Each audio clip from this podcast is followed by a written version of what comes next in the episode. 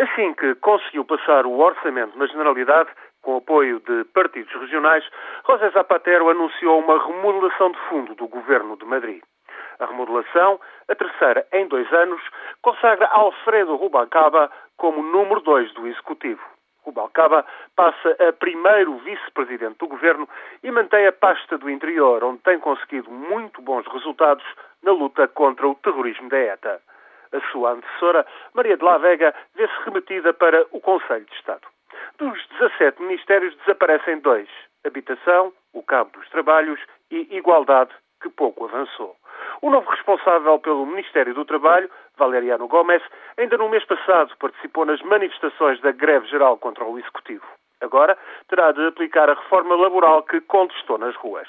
Gomes terá ainda em mãos o projeto de aumentar a idade de reforma de 65 para 67 anos, mas Zapatero conta com os contactos que o novo ministro tem junto dos sindicatos. Uma próxima de Zapatero, Trinidad Jiménez, passa da saúde para os negócios estrangeiros, enquanto a ministra das Finanças permanece no seu posto. Helena Salgado é, aliás, a única ministra que sobra do primeiro executivo que Zapatero formou em 2004. No conjunto, este é um governo com gente mais experiente, mais velha, mais influente e experimentada nas lides do aparelho do Partido Socialista.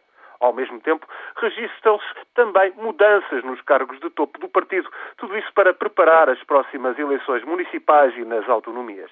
No entanto, a ano e meio das legislativas, a situação está longe de ser brilhante.